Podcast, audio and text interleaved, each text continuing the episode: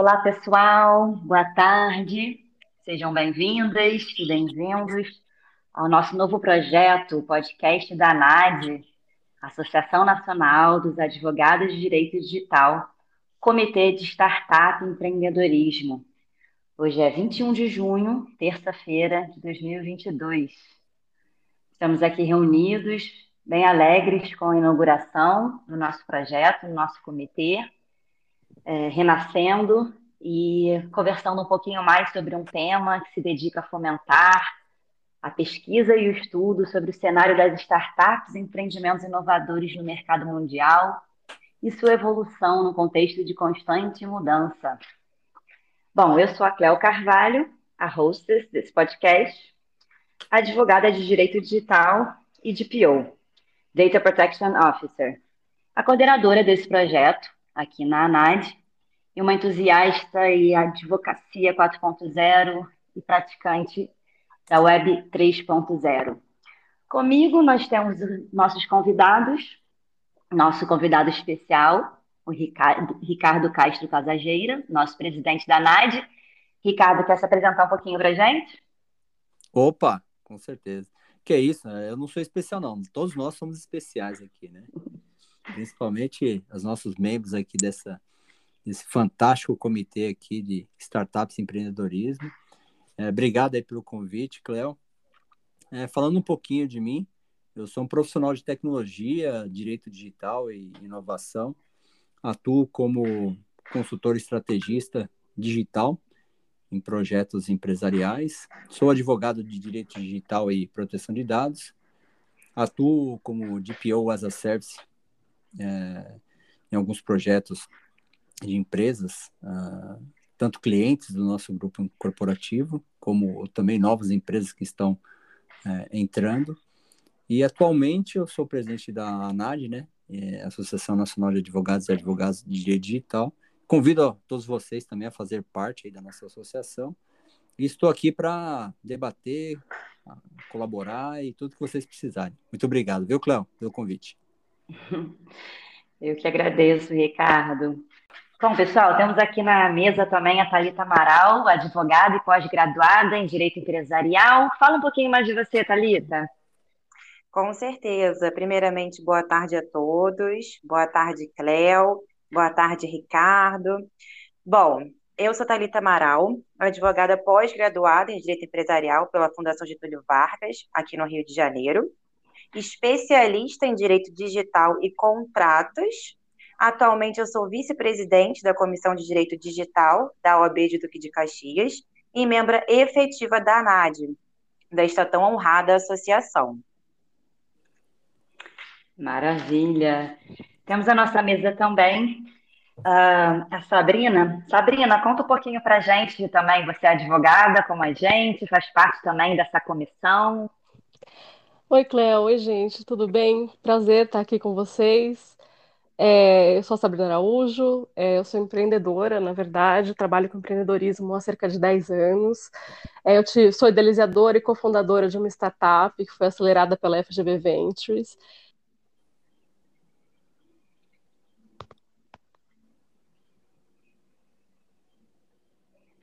Para mim, o áudio da Sabrina cortou, pessoal. Vocês estão ouvindo? Não, também cortou. Então eu vou, vou pedir para ela falar tudo de novo, porque eu não sei se a gente consegue voltar do zero. É. Sabrina caiu, deve ser conexão. Vinícius, você ouve a gente? Oi, agora consegui. Vocês estão me ouvindo bem? Sim. Estou ouvindo bem, só que você deu uma caída e depois a gente não ouviu você. Então eu vou, eu vou te apresentar de novo para isso não tá. aparecer no corte, tá? Ah, beleza. É, eu, eu baixei aqui o aplicativo que o navegador ele não é tão bom. Ah, tá bom, beleza. Então vou começar. Na nossa mesa nós temos também o Vinícius Laureano, advogado, faz parte também do nosso comitê. Vinícius, se apresenta para o pessoal. Boa tarde a todos. Cléo, muito obrigado pelo convite. É... Bom, pessoal, sou advogado, formado pela PUC, pós em societário na GV. Estou uh, há mais de 16 anos aí no mercado. Uh trabalhando com essas operações envolvendo startups, por investidores, investidas, enfim. É, agradeço aí pelo convite. E, e é isso. Muito bom. E na nossa mesa nós temos finalmente a Sabrina, compondo o comitê. Sabrina, pode se apresentar, por favor? Boa tarde, gente, tudo bem? É, aqui é a Sabrina Araújo, é, eu sou empreendedora há cerca de uma década. É, tive, sou idealizadora e cofundadora de uma startup que foi acelerada pela FGV Ventures no BET 20. É, tenho estudado temas de direito digital, sou pós-graduada em direito digital e proteção de dados e em direito internacional, sou formada em relações internacionais e também formada em direito. É, sou membro da ANAD há mais ou menos um ano, é muito bom estar aqui com vocês e vamos lá, acho que é isso. Muito bom, pessoal. Bom, então, para o telespectador, para o ouvinte entender, uh, nós compomos o Comitê de Startup e Empreendedorismo da Associação Nacional de Advogados de Direito Digital.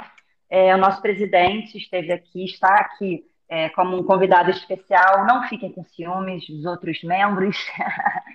é especial porque ele realmente não vai estar aqui sempre. Ele vai, vai quando sempre, quando ele puder arranjar um espaço na agenda, ele vai estar aqui com a mesa. Que eu tenho certeza também que é um tema que ele gosta muito, então ele contribui muito para o debate. E nós podemos, então, começando a falar, eh, antes da gente começar a discorrer, desvanear, eu acho interessante falarmos um pouquinho é, sobre o conceito inicial. Mas antes disso, é necessário a gente fazer um disclaimer de que as opiniões expressas aqui não refletem necessariamente as opiniões das instituições nas quais o convidado ou eu está vinculado. Então, são opiniões expressas. Tá bom? Bom, pessoal, então vamos lá. É, Para a gente começar a explorar o tema, é importante a gente falar que a gente tem uma lei que uh, foi recentemente promulgada, que finalmente trouxe a definição para o conceito de startup. Porque antes disso, muita gente ficava na base da experiência: o que, que será startup? É uma empresa nascente? É uma empresa que, que desenvolve um aplicativo? É uma empresa feita por jovens? E aí veio a lei complementar, número 182. É, eu vou ver se nós conseguimos inserir no final, é, nesse episódio também escrito o número da lei complementar, para quem quiser estudar, que é o marco legal das startups. Então, ela surgiu aqui no Brasil para regular a atuação das startups, definir a figura do investidor anjo, uh, adequar a startup nos regimes tributários respectivos, definir quais tipos de investimentos, uh, e outras disposições. É, o artigo 4 dessa lei, ela, ela trouxe essa definição que nós nos baseamos não só nesse artigo 4, mas na doutrina, porque apesar de ser um tema incipiente, já há bastante doutrina sobre o assunto. Então, nós podemos dizer que startup é uma organização que possui algum requinte de inovação em seu modelo de negócios, sob um ambiente de extrema incerteza, na maioria das vezes com o uso da tecnologia, possuindo no máximo 10 anos de estrada e receita bruta até 16 milhões ao ano. Esse critério de 10 anos no máximo e receita são critérios é, taxativos na lei, é, precisa realmente estar enquadrado. Alguns outros critérios são baseados na, realmente na experiência, na doutrina, nos costumes. Então, geralmente, existe algum requinte de inovação tecnológico. É um ambiente de extrema incerteza, porque isso caracteriza também a grande maioria das startups. E, é, pessoal, doutores, vocês podem me interromper quando vocês quiserem, tá? Se quiserem fazer algum comentário, podem me atravessar. Fiquem à vontade. Claro, está é... ótimo. Opa! Então, é, muita gente acha que startup pode ser uma categoria de empresa, é uma LTDA, é uma SA, mas na verdade é mais um estágio de desenvolvimento de uma empresa, né? É uma lição do Dr. Eric Fontanelli Nibo. E realmente, é, as, as startups, principalmente early stage, as mais novas, elas têm essa característica pela ausência de processos internos de organização.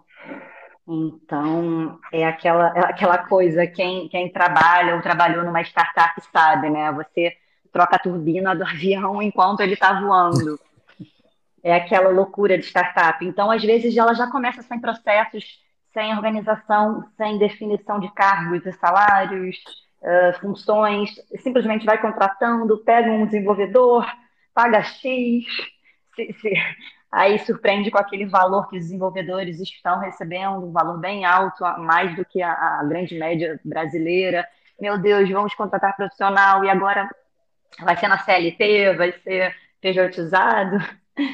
Mas todas as startups têm esse fator em comum, que é sanar a dor de algum segmento de consumidores, gerando alta escalabilidade no negócio. É interessante também é, informar que o negócio disruptivo, quando eu falo disruptivo, não necessariamente precisa ser a criação de uau, vamos criar um mundo novo. Muitas vezes já existe esse serviço, só que você pode fazer de uma forma mais criativa, né? Então, é, a gente pode comentar do Uber, que é, ele realmente foi um negócio muito bem cedido e é um negócio bem cedido, e dor do passageiro que ficava na rua esperando táxi, no frio, na insegurança, é, pagando taxas mais altas. E o aplicativo ele veio para unir você chamar deitado na sua casa, assim como a Netflix trouxe essa dor de ter que ficar aguardando o seu programa chegar na TV e hoje em dia a gente consegue acessar todos os nossos conteúdos on demand, é, o que a gente quiser. Eu gosto de citar também o Nubank, né? É, que possibilitou abrir uma conta bancária em minutos, simplesmente deitado no seu celular, não precisando ir até uma agência bancária, tirar xerox dos documentos, tudo aquilo, né? Então, é, sanando, sanando essa dor, eles conseguiram escalar e por que escalar? Pela tecnologia. Então é interessante a gente sempre lembrar que a tecnologia ela, ela que consegue é, ajudar a escalar o negócio e gerar grande receita. É. Cleo, é muito importante também, nesse sentido, a gente citar o Airbnb, né, que também teve uma grande, grande e relevante transformação no setor hoteleiro. É verdade, foi disruptivo, né? Uhum, com certeza. É incrível. E realmente possibilitou um valor também mais acessível para os clientes. Sim, e também assim, é mais, digamos que um aconchego, um âmbito mais acolhedor, porque nem sempre você quer ficar em um hotel, em uma pousada, com muitas pessoas, né? Muitos profissionais atendendo, inclusive. Então, às vezes, você realmente quer um âmbito mais acolhedor, que você consegue alugar um apartamento, consegue ficar no âmbito mais familiar, digamos. É verdade. Como fosse, é, como fosse não, né? A maioria das vezes é uma casinha, né? Sim, exatamente, exatamente. E eu achei também um comentário é, importante a ser feito em relação ao que você falou realmente é, em uma, das uma das características das startups, né, justamente essa, a utilização de menor quantidade de recurso. Então, às vezes, um espaço reduzido, pessoas reduzidas, suporte financeiro inicialmente baixo. É verdade. Isso que uhum. torna possível né, um, um investimento mais baixo para lucrar 10, 15 vezes mais. Com é, certeza. É, a Sabrina até comentou recentemente, né, nos mostrou um caso de um, de um mentor com o qual ela trabalhou que conseguiu acelerar uma, uma, uma startup e chegar no valuation 15 vezes mais do que o próprio investimento, né? É, pois é, se você pensar, mesmo os exemplos que vocês trouxeram, né, como Uber, Airbnb, são empresas gigantescas de porte global, que a Uber não tem um carro na frota e o Airbnb não tem prédios de hotelaria, né? Então, assim, é realmente uma coisa que começa ali com a tecnologia, né, e com esse senso de conseguir escalar muito rapidamente. É, é, assim, eles vendem produto que nem eles mesmos têm, né, Sabrina? Eles não têm. Exatamente. E conseguem resultados é, excelentes em termos de solucionadores, né? Ainda que muitas empresas, como a Uber mesmo, por exemplo, atuem no vermelho por ter um investimento muito grande em tecnologia e tem lucro, mas investe todo o lucro, né, nessa, nessa parte de investimento e desenvolvimento. Então, eles trabalham sempre ali nesse limite. É incrível mesmo. É, outra característica que também acho importante comentar sobre as startups é porque elas sobrevivem também através de investimentos alheios, né? Uh, algumas até investimentos próprios, mais insignificantes, é o que nós chamamos de presídio, podemos é, talvez mais para frente aprofundar, mas existe nesse ecossistema o conceito de funding, né? Série A, Série B e a corrida é, de obtenção de capital, que é a hora que o empreendedor ou a empreendedora tem que vender realmente a sua ideia, né? Nessa hora eles têm que ser bons vendedores. Uh, é, é, comentado também, é muito comentado o famoso 3F, que é um dos primeiros tipos de investimento a ser feito numa startup, que provém, provém do, do Family, Friends and Fools, que é realmente aquelas pessoas com um laço mais afetivo, que acredita em você, que acredita no negócio, são pessoas que aceitam correr o risco de investir e que muitas vezes até enriquecem com isso, apesar desse estágio ainda perto do Vale da Morte, que é um estágio muito comum das startups, isso acontecer. E é por isso que geralmente nessa fase é necessário a ajuda de um, de um corpo jurídico, né? Geralmente quando os advogados são acionados, na hora de começar a, a ficar mais uh, mais formal a empresa. Então, vamos criar um CNPJ, vamos criar um estatuto ou um contrato social, uh, vamos pensar em registrar na junta e criar um MOU, uns documentos que possamos nos sentir mais seguros para não haver brigas. A gente sabe que um dos grandes, maior motivo de dissolução de uma startup é briga entre os founders. É, entre os fundadores e os fundadores. É, é incrível, mas realmente esse fator humano ele pesa muito, por isso é importante a confecção de um documento deixando todas as intenções alinhadas.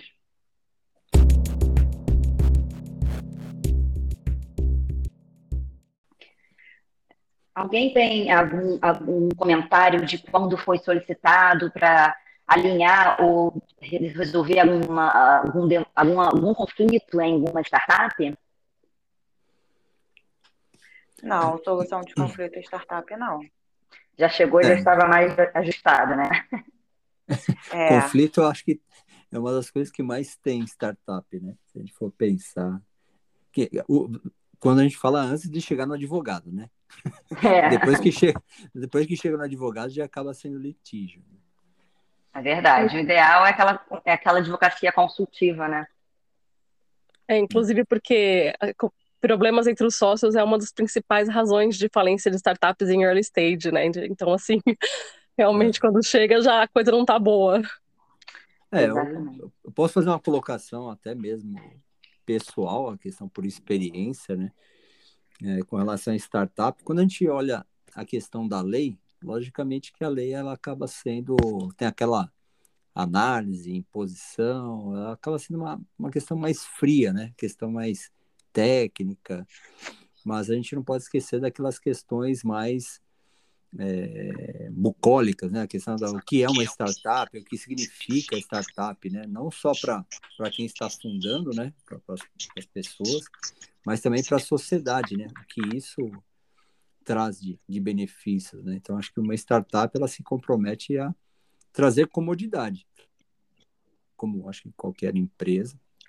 E essa questão dos conflitos é, cai muito no que acho que o mercado também impõe um, acho que uma, uma o que, que o mercado, os investidores todos esperam da startup, né? Parece que todo mundo tem que vir e já trazer um resultado no curto prazo, no médio prazo já se reestruturar e se reinventar, acaba que nem sempre é tão simples assim, né? Acaba sendo um funil que esses conflitos são inerentes, né? Sempre acontecem, sempre vão ter, até porque toda empresa tem, né? Mas na startup, como a Cleo comentou inicialmente, tudo é feito de uma maneira meio artesanal, meio é, informal, sem processo, sem documentações, todo mundo com aquela aquela garra, aquele, aquele propósito que todo mundo acredita.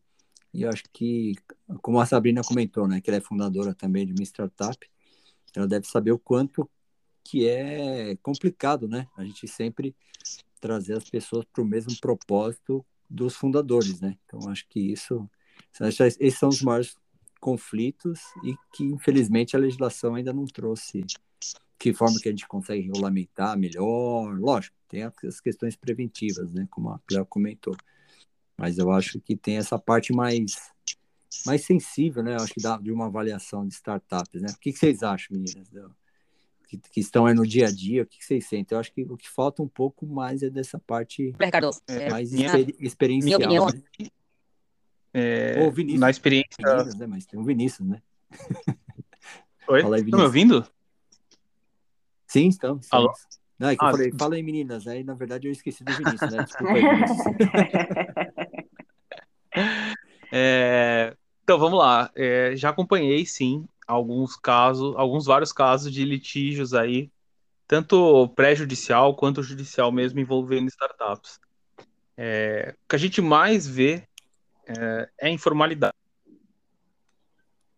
São as operações que são fechadas tudo no, no aperto de mãos, e aí quando uh, tem o um problema não tem nada no papel, ou quando tem alguma coisa no papel, é, é algo extremamente simples, né?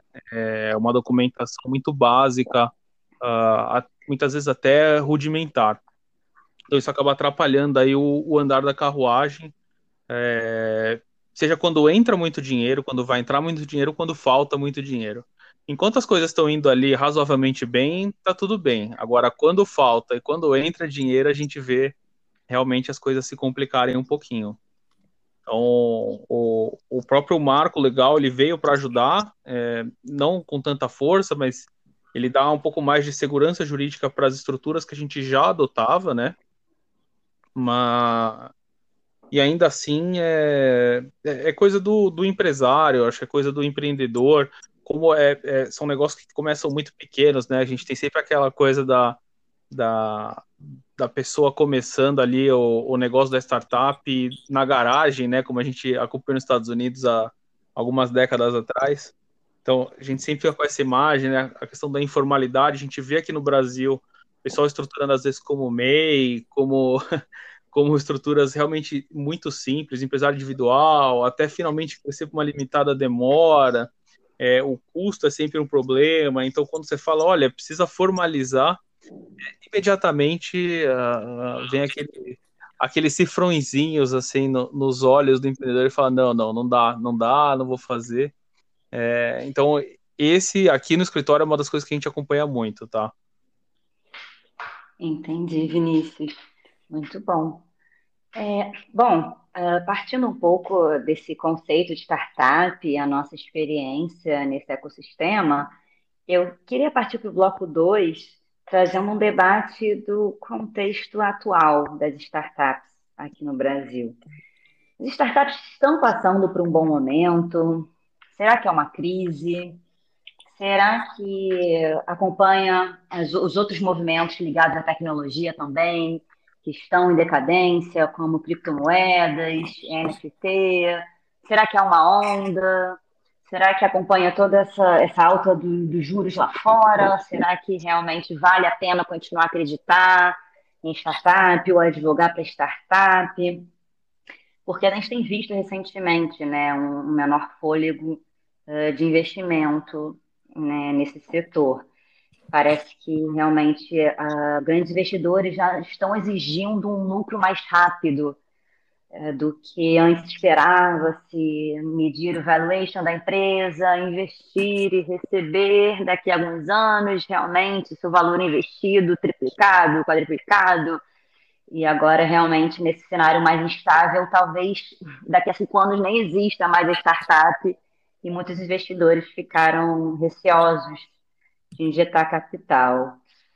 E fiquei pensando também agora que o Brasil já andou reagindo, e agora mesmo em maio, parece que depois de um sufoco assim de alguns meses, só que no Brasil conseguimos captar mais de 1,35 bi na na é, Latin America, na América Latina, não foi no Brasil, não, foi na América Latina, principalmente no ramo de fintech, proptech, e três unicórnios subiram só esse mês. Então parece que deve estar agora dando uma subida otimista e, e temos aproximadamente acho que 12 mil, 14 mil só aqui no Brasil. O que, que vocês acham desse cenário, pessoal?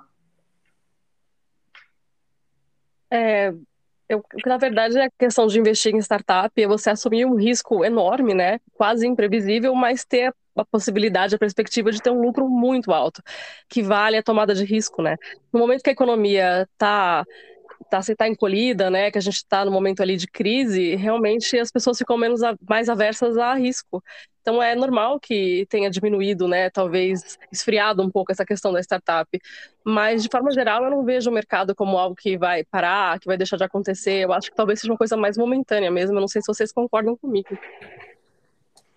Concordo, concordo sim, Sabrina. Inclusive, até porque é, o retorno que você tem desse investimento pode ser extraordinário, né? Então, acho que é uma aposta, sim. Obviamente, depende muito do contexto jurídico, tecnológico, enfim, que a, a, startup te proporciona, né? Então, obviamente, acredito que as pessoas, né, os investidores estejam mais propícios a startups, digamos que mais juridicamente adequadas, obviamente minimizando os riscos. Eu concordo plenamente. Uhum. Eu também sou no sentido de entender que é uma fase e que o investimento vai voltar, porque a gente está falando de muito dinheiro já angariado, né? E muito lucro. Então, tem muita gente ganhando dinheiro. E Sim. só para fazer um disclaimer, desculpa, quer falar, uh, Ricardo? É, não, na verdade eu só ia fazer uma colocação, é que é, em algumas fases, né, pelo menos conversando com pessoas do mercado, né, a gente percebe que, como tudo, né, no mercado financeiro, ele é um jogo, né. Então, na verdade, algumas questões é, macroeconômicas, internacionais também, por exemplo, nós saímos de uma pandemia, até estava ouvindo hoje na CNN, eles falaram exatamente isso hoje. Nós estamos saindo de uma, teoricamente, né? não saindo totalmente, mas de uma, uma pandemia mundial. Depois a gente caminha para uma crise mundial decorrente de uma guerra. Então você vê o mundo inteiro apavorado, muita gente retraindo, o mercado desacelerado em algumas questões, e é natural que, por exemplo, o Brasil também ele se retrai. Agora que está começando a se enquadrar, se reestruturar, a gente tem eleições, a gente sabe como é que a política funciona, mas a, a startup, como qualquer outra empresa, ela tem as suas reações, tem as suas, uh, os seus medos essas, essas é, posso dizer que tem até muito mais pressão, porque tem investidores que querem um retorno bem mais rápido, diferente das multinacionais que também têm investidores, mas tem uma responsabilidade mais madura. E eu acho que esse, essas questões de muitas startups enxugando, né, você vê muita gente mandando pessoas, esses grandes players, os grandes unicórnios, todos eles demitiram muitas pessoas, eles estão enxugando processos, eles estão reduzindo custos. Então, hoje, com todas essas mudanças de mobilidade, de fica em casa, as questões de de se trabalhar em casa que ajudaram muito. Então, acho que você pode reduzir muito alguns processos, melhor, melhorar outros, e isso é só uma adequação. Logicamente que agora o mercado já está começando a reagir, como a Sabrina, a, a... comentaram. É, vocês estão sentindo também que agora parece que as coisas estão estão, caminhando, a gente percebe que o mercado já está mais aberto aí a novos negócios, novos projetos. Então, acho que é, é, que as startups elas vivem às vezes no mundo que é aquele mundo lúdico, que todo mundo vai ficar milionário, todo mundo vai ficar igual milionário igual o pessoal do Vale do Silício, né? Então, assim, é, mas o game funciona assim, o game corporativo, financeiro funciona dessa forma. Então, eu acho que a, a brincadeira está ficando aí cada vez mais, está oscilando, né? Ele sobe e desce de emoções financeiras e, e mercadológicas. Então é mais uma opinião, sei lá, é uma, é uma percepção que eu tenho aí, conversando muito com o pessoal. Eu, eu acho que startups também estão indo no mesmo nível das outras empresas já bem consolidadas no mercado. Tá bom? É, realmente não deixa de ser mais uma empresa, né? Só com algumas características peculiares.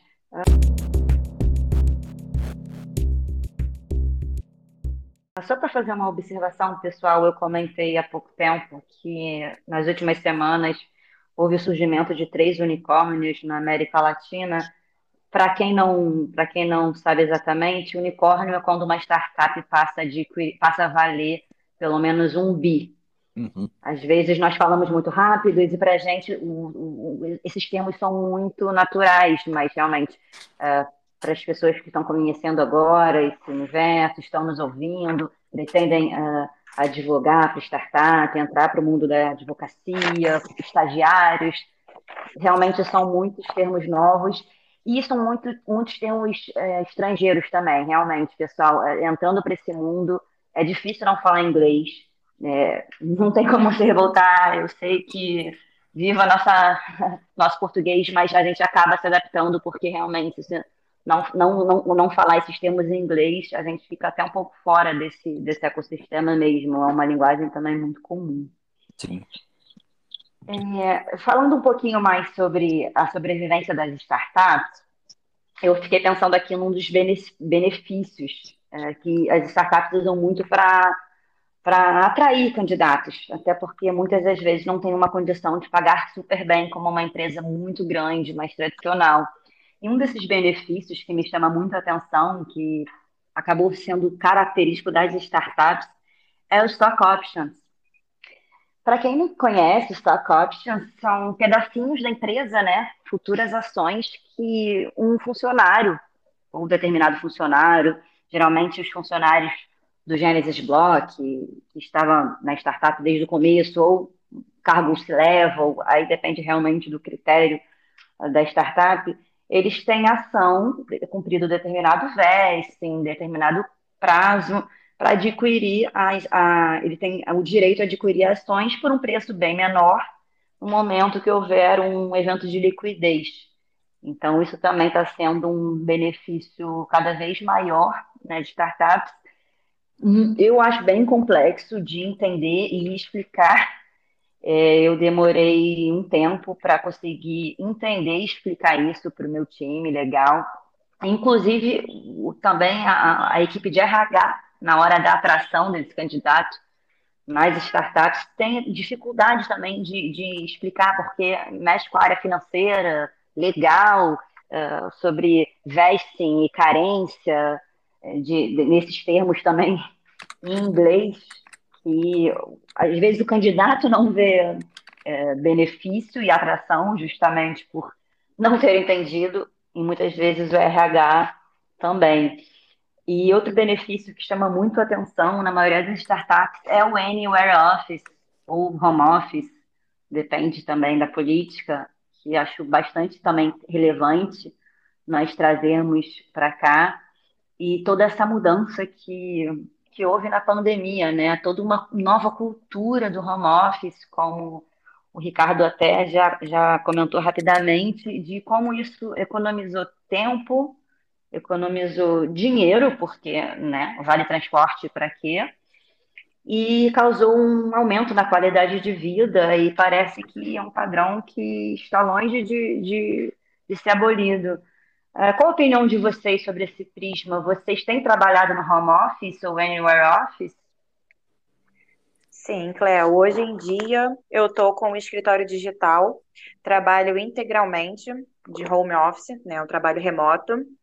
Acho bem interessante é, esse, essa modalidade de trabalho, justamente por essas questões que você colocou, em relação ao deslocamento, à disponibilidade. É, ainda gosto muito também do trabalho presencial, no sentido de algumas reuniões têm que ser presenciais, algumas situações precisamos realmente desse contato, né, desse feeling. Mas eu gosto bastante dessa, acho bem interessante essa modalidade de trabalho. Bacana, Thalita. É, aqui, aqui no escritório a gente inovou também, então desistimos da sede social. É, hoje é todo mundo no, no sistema de home office e a gente contratou um serviço de coworking que permite que a gente use uma série de unidades, é, tanto em São Paulo quanto em outras cidades. Então a gente tem uma atuação muito grande na, no litoral de São Paulo e aqui na capital também. Então, isso permite que a gente fique muito próximo do cliente. Então, se o cliente não quer ser atendido ali na empresa dele, presencialmente, a gente, acontece, a gente consegue atendê-lo no coworking, é, no coworking que é do lado, que ele tem que andar duas quadras, então também não precisa pegar carro. É, então isso acabou facilitando muito aqui para gente, tá? É, óbvio, tem a questão do custo, abaixou, reduziu bastante, uh, e essa proximidade com o cliente quando é necessário, né? O contato físico, é, em algumas circunstâncias há, há necessidade ainda. É, a gente tem essa vantagem grande aí para o mercado. É, Vinícius, realmente, você falando, eu fiquei pensando como uh, o, o, empreendedor, o, o, empresário, ele realmente economiza no, na, no, aluguel de um espaço, de um escritório de advocacia, de uma empresa, que seja, e realmente todo mundo trabalhando em casa já encerra esse espaço físico e, e todos vão para casa, além de economizar com vale transporte, Uh, e você acaba transferindo uma parcela que é bem menor para auxílio home office, que eu acho interessante também, né, os funcionários terem, porque também surge essa questão da segurança do trabalho. É algo que não dá para ser mais monitorada no trabalho, no, na, em casa. Então, enquanto no trabalho uh, temos cadeiras prontas para isso, mesas, touchpad, é, todo um ar, é, a luz, iluminação, tudo é preparado sobre a segurança do trabalho, principalmente se a empresa passou por uma vistoria ou uma empresa de consultoria de segurança do trabalho, e chega em casa, fica numa cadeira de madeira, chega em casa, tem filho gritando, uma luz baixa, isso pode abrir brechas até para é, lesões, né, doença do trabalho, porque não há mais aquele monitoramento da empresa. É, provavelmente teremos bastante casos procedentes nesse sentido. É, aqui nossa política foi é, ajudar aí com o home office, obviamente, né? Porque como teve essa redução de custo de um lado, teve o um investimento inicial do outro. Então, pô, compra cadeira, monitor, é, vai usar todo equipamento, apoio de pé, enfim. Vamos, ao invés de pagar o vale transporte, vai, vai pagar ali um adicional para que a pessoa tenha uma internet mais rápida. Mas mesmo assim, no final do dia, quando a gente bota na ponta do lápis, vale a pena. E, o, e a gente vê o conforto. As pessoas realmente que têm trabalhado aqui com a gente, elas preferem é, trabalhar à distância. Quando necessário, uh, tem escritórios aí disponíveis. A gente tem escritório em qualquer lugar hoje, né? Então a gente, é, a gente brinca que a gente está um pouquinho com Nowhere Office e um pouquinho com Everywhere Office, né? então tem sido essa. Tem, tem, dado certo. Tem sido um teste, uma aposta nossa, mas que tem dado certo. É. É bacana que você falou realmente, Vinícius, porque já, já estou aqui dando um aconselhamento jurídico, se servir para é, curiosos, se tiver na sua firma e todos os funcionários puderem assinar um termo de responsabilidade de que vão se atentar às normas de segurança do trabalho, é, seria bem interessante é, vocês lançarem esse tipo de termo, porque realmente a estrutura vai ser o monitoramento vai ser outro. Então, fazer o que o Vinícius fez na empresa dele, de fornecer a estrutura necessária e fornecimento de Wi-Fi, né? É, pagar os custos de Wi-Fi, cadeira, estrutura, e o funcionário assinar um termo, a empresa fica mais protegida contra futuros, futuros casos indenizatórios. E é interessante também essa ideia de empresas de coworking, né? De vender agora essa ideia de vamos voltar, pandemia terminando, vamos voltar a fazer ter reuniões presenciais. E as, e as empresas de coworking voltam a respirar também. Elas já estão uh, mais, com mais clientes também nesse retorno. Alguém gostaria de falar mais alguma coisa sobre a recente declaração de Elon Musk que ele falou, mandou o papo reto, vamos voltar ao presencial, senão não tem jeito, vai, vai, vai ser demitido quem não voltar, e essa é a minha escolha, e manda quem pode, obedece quem tem juízo. É uma, uma declaração que eu acho que muitos empresários aqui pensam, pensam da mesma forma, né? É, é bem conservadora essa ideia, né? É. Mas... Não, mas é uma... se a gente for pensar assim, é... a questão, eu acho que com todas essas mudanças que nós tivemos aí nos últimos três anos, acho que é uma conquista muito importante, acho que para todos os colaboradores, parceiros, né? Acho que essa questão do home office, porque eu não sei vocês, né? Eu sou um pouquinho mais mais velho, né, que vocês, não muito, tá? Só um um pouquinho, mais velho, eu falava, sei lá, 10 anos atrás eu queria online para ficar mais fácil, né? Principalmente quando os meus clientes aí do Rio de Janeiro, pessoal, não, vamos, vem para cá, Ricardo, a gente vai a gente almoça e já vai fazer uma reunião rapidinho. Falei, não, mas a gente pode resolver via videoconferência, tem toda a plataforma aqui, tudo. Falei, não, não, a gente prefere, a gente paga a sua passagem, e aí você vem. Eu falei, caramba, cara, gente... arrumei muita briga de eu não querer ir, o pessoal fazendo questão de estar presente. Até porque eu vou falar, por exemplo, a, a minha, o meu negócio, a, no escritório, a gente. Eu tenho dois funcionários em Portugal, um está morando nos Estados Unidos, ou no Brasil, Rio de Janeiro, aí tem um pouco em São Paulo. Assim, a empresa sempre foi virtual. E aí hoje, na verdade, a gente vive um momento que sempre existiu. Então, assim, é muito novo para todo mundo. E os clientes que antes falavam que tinha que ser presencialmente, eles falam, não, vamos fazer tudo online, é muito mais rápido, é muito mais prático. Então, eu acho que é uma quebra de, de paradigma.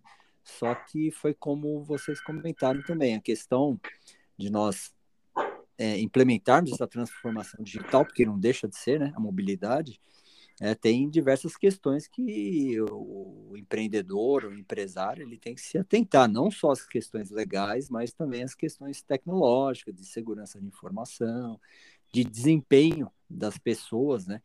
Então, é, gerenciar pessoas é muito mais complexo, então você gerencia a partir de resultados concretos, então não adianta estar tá todo mundo em casa se você não tem uma gestão de pessoal, até engajamento, você tem que, o mesmo engajamento que você tem no presencial, você tem que fazer também online, trazer essa, esses encontros. Nossa, é desafiador, né? Fazer essa gestão é, online, realmente. É, vale, vale investimento em, sistemas de monitoramento, né? O chamado Bossware, que estão sim. vendendo bastante também. É, é, tem algumas, assim, algumas não, né? Tem inúmeras. Quando a gente fala em nessa gestão mais moderna, a gente está falando em três, três pilares, né? Pessoas, processos e tecnologia. Quando a gente fala em tecnologia, diversas plataformas né, de treinamento, de engajamento. Então você pega as, as gerações mais novas, eles não gostam de treinamento, de eles gostam de gamification, né? Gamificação, eles são de acostumados, uma geração Y não gosta de ficar sentado numa sala uma hora, duas horas no treinamento. Eles gostam muito mais de gamificação, core, benefícios, uma troca, que eu também gosto, vou te falar que eu acho. Mas essas questões de gestão de pessoas, acho que é um grande desafio para as startups, né? Como o Vinícius comentou, né? Muita formal, e aí você querer aplicar processos e e formalizações, e aí vai tudo no que a Cléo comentou também, né, anteriormente, a questão do valuation da empresa, né? A empresa vale mais organizada, porque não, nem sempre são só os resultados, né? Quanto ela consegue se sustentar. Mas é isso, eu acho que a questão do Elon Musk, ele tem o direito de, de ser daquele jeito, porque é muito dinheiro, Sim. são bilhões e bilhões de dólares, e, e assim, se você for ver a sede do da empresa deles, poxa, eu, se ele falar para a empresa dele, eu vou e trabalho até de domingo, né? Você vê Deve ser bom de trabalhar lá, né? Pô, tem tudo, oh, parece né? que não, hein? O pessoal fala bem mal de trabalhar com Elon Musk, que é um, um pessoal muito difícil, que tem uma cultura bem difícil nessa empresa. Então, acho que tem que ter um equilíbrio aí também entre a tecnologia, o dinheiro, mas também uma cultura de trabalho bacana aí. Ah, sim, é, mas é uma. Mas a, a Sabrina, mas aí se a gente começar a pesquisar os grandes players, os big techs aí, você já ouviu alguém falar bem de, deles? Ninguém Olha, mas do Elon Musk as pessoas estão assim. Talvez ah, não, é seja é que, é que o momento, né? sabe? Ele tá em voga, alguma coisa assim, porque o homem mais rico do mundo, que né? falam são bem preocupantes. Ah, ah, mas é. Eu acho que tem polêmica, né? Na verdade, o Elon Musk, como o próprio da Apple lá, esqueci o nome dele, Steve Jobs? Steve Jobs. Nossa, também sempre falaram muito mal, né? Então,